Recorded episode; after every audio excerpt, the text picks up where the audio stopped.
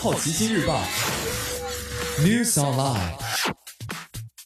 本节目由好奇心日报和喜马拉雅联合出品。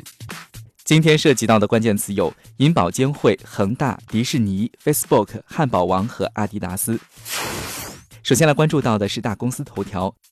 银保监会要求出清 P2P，十月末尚有五千八百九十二亿未偿贷款。中国银保监会普惠金融部主任李军峰在十二号举行的通气会上说，监管部门对网贷专项整治的目标和方向清楚，就是出清和退出。他提了对三类企业的不同处置力度，对已经停业的加快处置资产，建立公正处置流程；对在监管范围内还在营业的，要求按照退出时间表合法兑付投资者；对不在监管范围内还在营业。的要求设定期限退出市场。实际上，随着国内最大 P2P 平台陆金所七月决定放弃这项业务，基本预示着跟民间借贷没本质区别的网贷在中国走到政策尽头。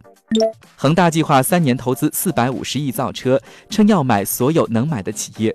昨天，恒大在广州召开恒大新能源车战略合作伙伴峰会，继续谈造车计划。与恒大早先投资的贾跃亭 FF 不一样，恒大董事局主席许家印没有 PPT 和遥控汽车。许家印在演讲里宣布了四百五十亿元投资计划，分三年完成，十五年时间以十个生产基地达成年产五百万辆。恒大汽车首款恒驰一将在明年上半年亮相，二零二一年量产。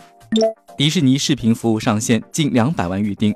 迪士尼的付费订阅服务 Disney 加十一月十二号在美国上线，在迪士尼的营销攻势下，大约一百九十万个人或家庭提前预订，这个数字超出了迪士尼的最好预期，也导致 Disney 加上线当天就出现大范围的播放问题，甚至无法注册登录账号，服务器被挤爆比没有什么反响要好。Disney 加主要竞争对手之一的 Apple TV 加在本月一号上线，所有影视剧集反响平平。今天你不能错过的其他新闻有：Facebook 推出支付服务；汉堡王在欧洲市场全面推出植物肉汉堡；阿迪达斯的运动鞋生产将回归亚洲；双十一网联银联共处理网络支付业务十七点七九亿笔；李嘉诚基金会出资六亿港元支撑香港零售业。以上就是今天好奇心日报 News Online 的全部内容，也欢迎您把刚才的收获告诉周围的朋友。好奇心日报 App 高颜值新闻媒体，让好奇驱动你的世界。我是樊浩。下次见。